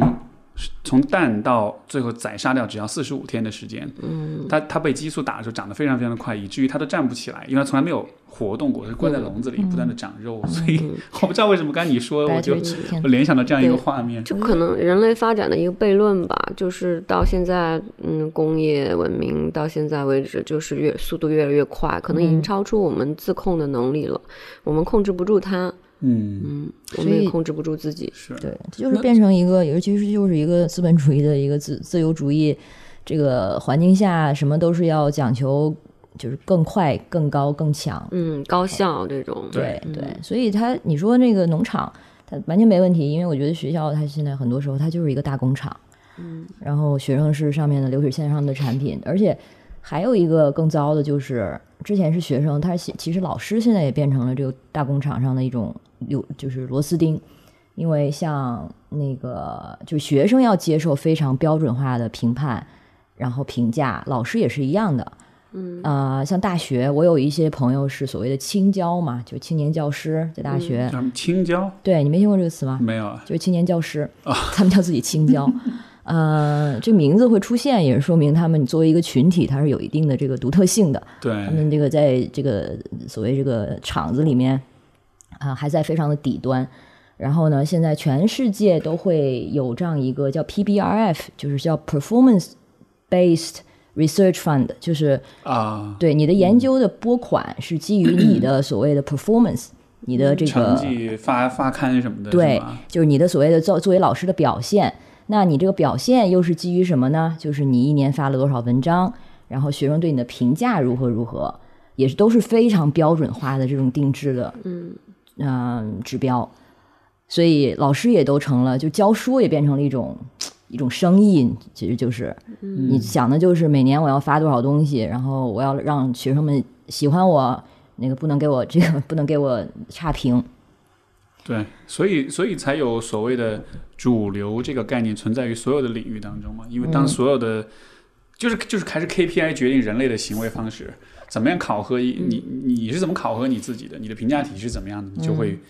你你就会有什么样的行为？这个就是我当时写的大众和小众的区别，对其实就是目的性。嗯你到底是把标准交给别人，还是交给自己？小众的意思实际上就是标准在自己手上，然后至于最后那个结果是不是能被大家接受，并不是评判标准。即即使嗯，我最后我按照我自己的标准出来，全世界嗯可能几十亿人全都接受了，也不代表我是大众的。嗯，因为我的目的不是这个。嗯是，所以所以其实当初我看到你们夺冠的时候，其实我的那种兴奋的劲儿不在于说哇你们被大多数人给点赞了，而是在于我能 get 到你们的审美体系是这样，但是你们依然能够在这样一个舞台上有那样的表现，我觉得啊，就像是一种。哦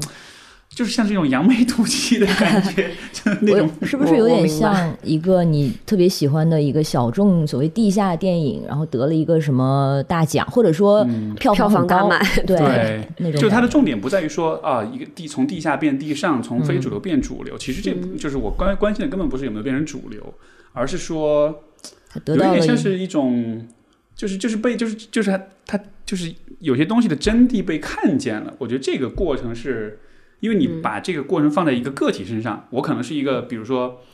呃，假设啊，呃，就不是很受欢迎，或者说大多数人不太 get、不太理解我、不太亲近的那种人。但当有一天人们都发现，哦，这个人身上有一个其实我们都还蛮欣赏的东西，就那一刻那种爽感，你知道吗？就是就是看到了真正的价值所在，我觉得这个东西是有意义的。没错，尤其在现在的这个舆论环境里，我觉得其实是很不容易的，因为这个大家的还是非常非常过，我觉得现在的时代是过度娱乐化的，就是对呀、对呀、像但其实你你你再往前走一步，他还会继续娱乐的。比如说，他会把我们夺冠这件事情的话，我们后来就会慢慢变成，呃，这种价值的成功的路径也变成娱乐的一部分了。嗯你这个能说吗？这能说吗？不是啊，就这这个是一个必然，就是在我的认知里面，就是就是娱乐其实是一个无所不包的东西。嗯嗯嗯，OK，不是，我以为你是就是关于节目，不是不是不是，但至少我，但至少我觉得这就是，呃，怎么说呢？就我我理解你意思，我与此同时是觉得，呃，至少比如说把你们的表演、把你们的音乐就放在这儿，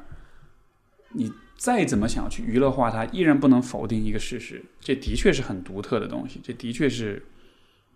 啊、就是不为了取悦大众或者追求主流审美的认同而做的音乐。我觉得 算是一个比较实锤，不是实锤，就是比较硬的一个证据吧。对，所以我觉得有必要澄清的就是说，不是说这种音乐类型，也不是说嗯、这种做音乐的方式，而是就是这个背后当呃的价值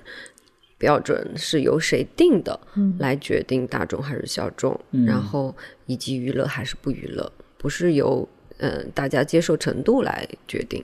是嗯你还有没有大众其实接受度也很高，但是他们做东西又的确有价值这样的嗯乐队的例子很多呀，比如像 Craftwork，OK，就是啊，嗯，我觉得有太多了。对，对于我来说，比如说 David Bowie，嗯，我觉得也是。然后 Lou Reed 这些人，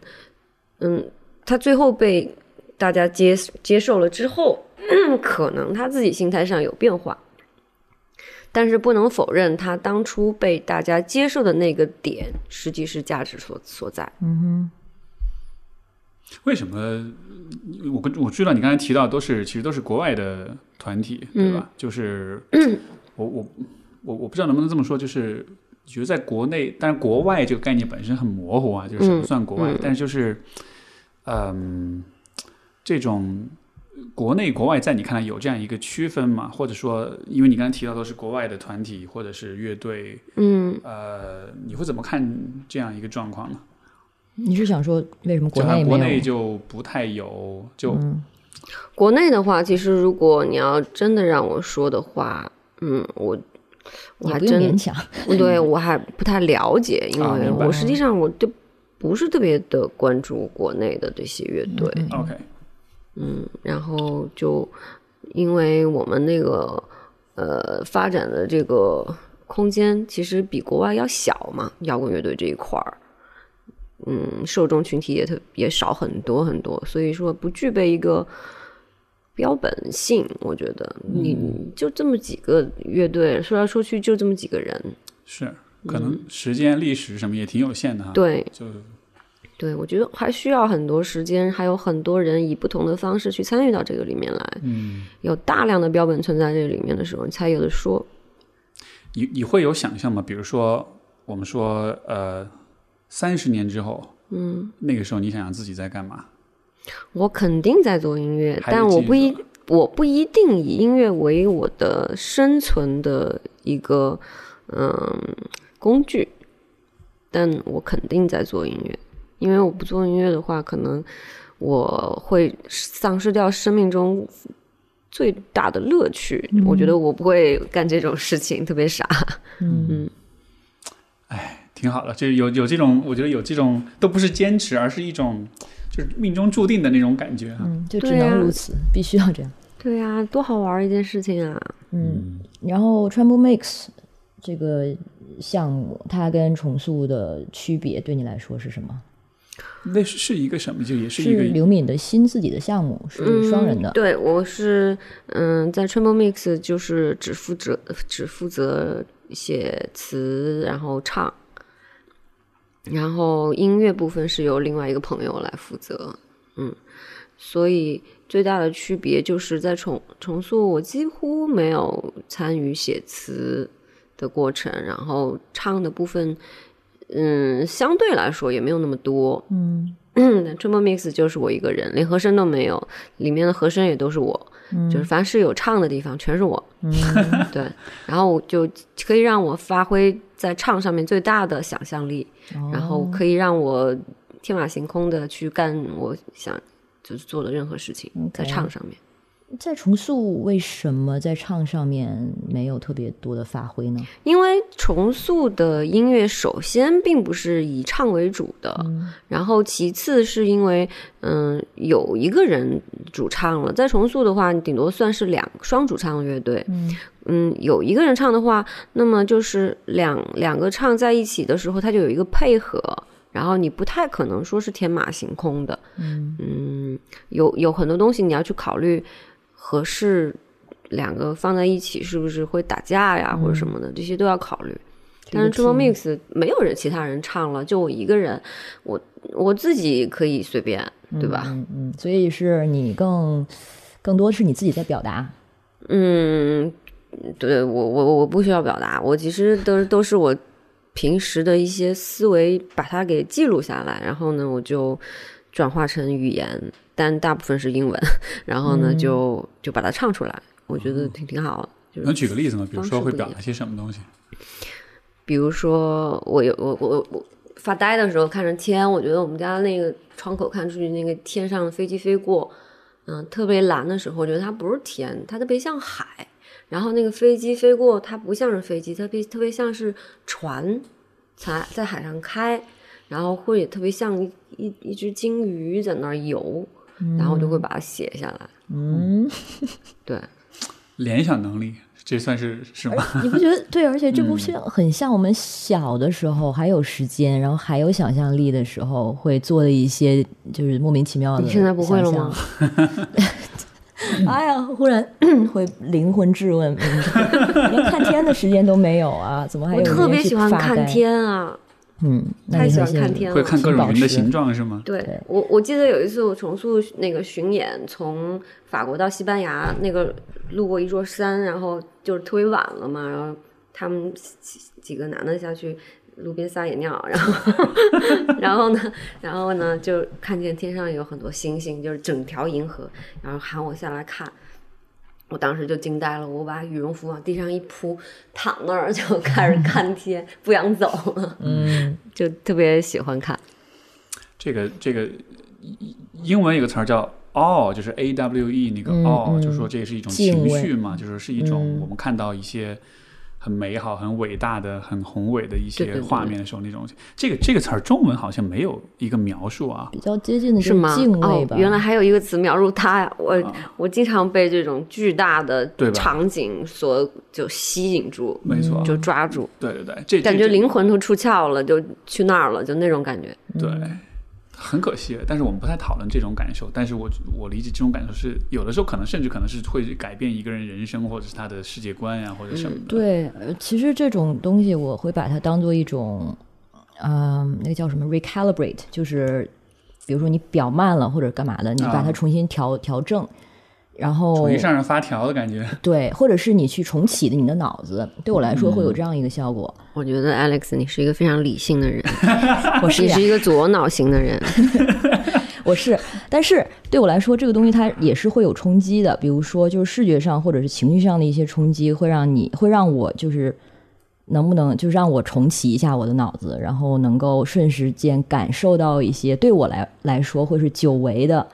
这些，比如说敬畏感也好对，还是满足感、感激、幸福等等这些情绪。但是就是因为我不可能，当然不是找理由了，我没有，我不是这个做这种创作型的人，或者是在音乐行行业，我们其实我觉得对我来说，这种这样的场景算挺奢侈的。比如说看看星星或者看看天啥的。那你应该多出去玩儿，多出去郊游。你跟我老板说这件事情？没有，其实我觉得你把他想的有点过于，就是怎么说呢？你你把它变成一个很难实现的一个东西了，实际上不是这样的。它不应该是。对，随时随地你都可以感受，只是我觉得你确实是一个左脑型的人，嗯，好的，没有没有任何的不不不妥。我觉得左脑型有左脑型的快感。我对啊，我挺喜欢做一个非常理性的人的。嗯这个我听过一个很有意思的比喻，就是说，呃，因为刚才不是讲了，就是小时候那种想象，包括这种哦，包括这种就是，嗯，呃，就是人的大脑，如果打个比方，有点像是，比如说你想象一一一座小山上开始下雪，然后你坐着一个雪橇从那个山上滑下去，然后滑下去之后呢，就会在这个山上形成一条沟壑，然后你再滑一次，你还是重重复同样的道路，这沟壑就会变得越来越深，到了后来。这个沟壑深到一定程度，你就只有这一条路能下去了。嗯，然后，对对对，所以你其实就需要，当你说的要 recalibrate，你需要重新调节，其实就相当于是在下一场雪把原来那个沟壑给它填上。嗯，这个时候你就可以有一条新的道路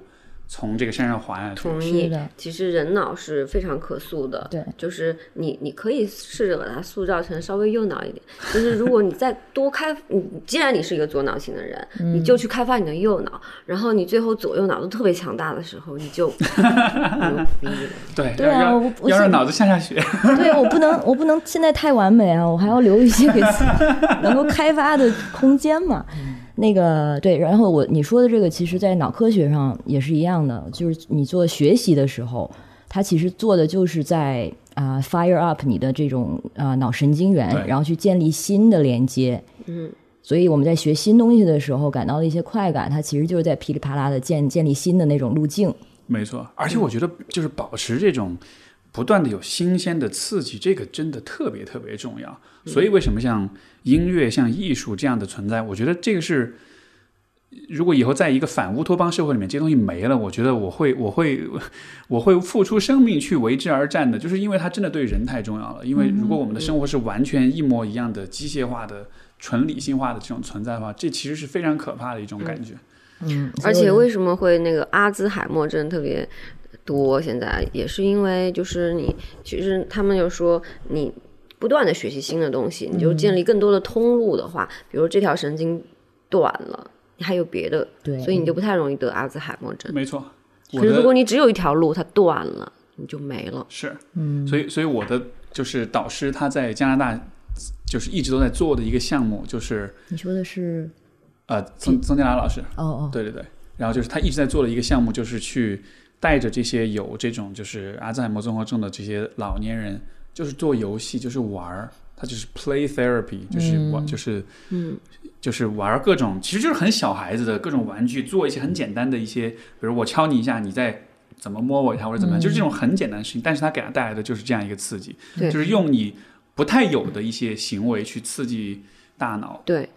这种新鲜的这种刺激，可能就是像九九六这种生活方式，可能最大的不好就是磨磨灭了人性当中特别天真活泼的那一面。然后，比如说，我记得记忆特别深刻，有一年那个北京出双彩虹的时候，然后我正开车在车在在路上，我看我就当时哇，我就在那看，我觉得大家都应该停下来看呀、可是后面的车滴，然后催我，干嘛呢？为什么要催我呢？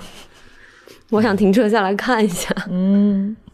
所以我我觉得你还是很有那个很保留了一个就是很很天真的、很纯真的那个我觉得挺重要的。嗯，这个想象这画面特别好。对，就是嗯，把它说成一句话，就是一个理想的世界，就是当天上出现双彩虹的时候，所有人都应该停下来看的世界，或者都会自觉的停车下来。单彩虹也可以，双彩虹当然更好。就是你可以停下来欣赏一下美，那个感觉比赶着回去吃饭或者是赶着去做工作更重要。我觉得对我来说，这个比比比较重要。对，哎，这个其实你因为你前面提到那个西藏生死书嘛，就是我它里面其实也有这样的观点，就是说其实现在现代人的行为，就是我们都是很害怕死亡的，所以我们要赶在死之前要尽可能多的做各种各样的事情，所以其实大家会很着急，会很焦虑，就是我们就不敢做那种。就是慢下来做那种，就比如说看双彩虹这样的事情，因为好像它对于我们的这一生的成就跟积累好像没有太大帮助，所以所以就是呃，当我们出直到我们能够正面正确的理解或正确看待人的生命的终结这件事情，不然的话，我们就一直会就是用一种很对，紧迫感。很嗯赶，真的是 literally 赶着去投胎的那种感觉，你知道嗯，吗？是的，就是，而且你也永远没有在享受，比如说现在我们在谈话的时候，你心里想的其实是我。我马上要去赶飞机了，对，然后实际你根本不享受跟我们谈话，就是对，就是如果是用这样的一种状态的话，其实你永远都没有感受到，嗯，每一次每一分每一秒所带给你的那个刺激，没错，没有没有这个刺激的话，最后就会变成你感知不到这个东西以后，你就会。但你实际人的身体就是，嗯，不管你想不想感受，他他自己他也愿意去感受的，那你就变成吃很多东西或者变胖，发展出 发展出各种奇怪的行为，就是它就会有扭曲在里面。是其实就是在就是 stay in the present，就是此刻。那样想的是此刻，然后享受每一个此刻，好好过每一个此刻。对，感受挺重要的，其实。是，所以所以我才会觉得像播客这个这样一个媒介，真的是一个你入了坑之后你会着魔，就是因为很多你看就是播客的对话，OK，你听了有多少干货呢？也有一些，但是也不全是干货，对吧？你说你到底得到了什么？也没有得到那么多，但是。因为我最开始做播客就是这样，我就听别人聊天，聊聊聊聊，我就觉得哇，我脑子里就我跟他们一块儿颅内高潮，我觉得好爽啊！你完了之后，他们聊了什么？其实也有的时候也不完全能记得。脑子放烟花，对，就是就你就放一波放一波烟花放完了，然后后面好像你也没有说得到了什么，但是这种体验本身它，它培养你的一个态度，一种一种习惯，就是我习我我可以停下来，用一个很慢的方式去听两个人或者几个人去讨论一些有的没的的话题，就是最终我觉得对人的影响其实在于这儿。嗯，然后说到这个紧迫感，我觉得可能也是说回我们东亚的文化，它尤其有这样一种焦虑，特别擅长制造这种焦虑，可能就是因为相对资源比较匮乏，所以大家从历史上好像就是集体心理上就有这样的一层焦虑感，特别容易被调动起来。就比如说，就教育，如然后尤其是如今的教育，这些课外班儿，他们的这个海报上会写着一些这样的话，比如说。您来，我们培养您的孩子；您不来，我们培养您孩子的对手。我 看到的时候，真的想说 “fuck you”，你干嘛？太可怕了。我觉得其实活在这个世界上，特别需要屏蔽很多无用的信息。嗯，现在的信息有点太多了。是，但是就是，尤其家长啊，就会被这个东西裹挟。又说回那个，因为你可以选择你不去参与，你不去参与的话，那你就是一个失败者，因为你身边的家长和孩子们都在参与，然后你就是被远远的落在后面。虽然你现在努力追赶的话，你也不能够可能不能超车，不能超过别人，也只但是就是保持一个跟大家在一起奔跑的状态而已。但如果你什么都不做的话，你就完了。而且这个有一个，一方面是这种竞争，我在想，另一方面是，比如说你的孩子，你就不是，你就不送他去这些班，对吧？我就假设，OK，我就是屏蔽这些消息，我就是不玩，呃，不上这个鸡娃的这一套话术的当。但是，鸡娃，呃，就是就是一个特别说法，就是专门指就是要，好像就是就是鸡就是鸡血的鸡，哦然后那个娃就是娃娃的娃，就是哦，OK OK，大概意思就是说是大家都很打鸡血，不能输在起跑线上，然后就是很鸡血的去去培养自己的小孩，上各种辅导班什么的。嗯，但是另一方面就是，你站在小孩的角度，他其实和他同龄人之间就是也会有一些不同，就好像大家都上辅导班，然后他自己一个人在家没事儿做，所以其实这他可以看天啊，他可以 他可以看云啊。但就是因为这其实也回到就是有一个我想问刘敏的点，就是因为比如说你也是有自己的追求，有自己的这种想法，然后就是可能比较特立独行一点，但是会有就是这种归属感或者孤独感的这种方面的问题嘛？就那当你发现你走的路或者你想做的事儿跟大多数人不一样的时候，嗯，因为我会问，是因为很多人还是会比较怕。就是孤独或者找不太能找得到同类这样一种状态的，这对你来说是怎么样的？我觉得我还挺幸运的。你看我在高中的时候就找到好几个，嗯、学校的朋友一起做一个乐队，然后出来以后呢，然后遇到华东，然后又遇到就是周围一些做乐队的朋友，包括现在 Triple Mix 那个人也认识了二十年了。就是我的朋友不多，但是只要是我的朋友呢，就是时间都会蛮长的，然后大家可以一起做很多事情，互相之间沟通起来也是很舒服的。嗯所以还是需要伙伴的。对，那那能想象吗？如果没有遇到，就没有那如果一个人都没遇到，那肯定太孤独了。如果 对我可以想象，这个世界上就一个理解我的人没有，我可能自杀了，对吧？那真的就就还是需要朋友的。是的，对我还挺意外的。他说他其实中学，就算他逃课啊，什么不上课啊，但是还是有很好的中学的伙伴。好朋友，对，嗯这真的是很幸运的。对嗯，我就是属于那种在中学时代，我甚至到大学时代，我都觉得大家并不并不能 get 我到底在干嘛。因为因为我是学校里唯一一个学心理学的中国留学生，哦所有人都在学什么计算机啊，学商业啊什么的。对 computer science，然后会计，然后 我觉得如果是我的话，我就会觉得很骄傲啊，就是我不会觉得孤独，我会觉得你看我多厉害，你们你们那些你们都不能理解我，我学的可是心理学哦。对对对，当然当然骄傲肯定是有的，但是就另一方面就是，我觉得归归属感更像是一个可能不是理智层面，而是可能是人的更本能层面，就是你想要合群，你不合群的时，就是你你缺少归属的时候，我从小就不合群的，是吧？对我从小就没有这个归属感，我也不需要归属感，我就是不喜欢跟人多的地儿待着。我我觉得其实很多时候不合群的时候是那个群不对，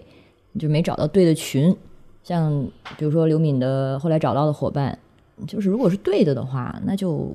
就就就就肯定就会。啊，如果你们能认识，然后是对的话，然后就能给彼此很多的滋养，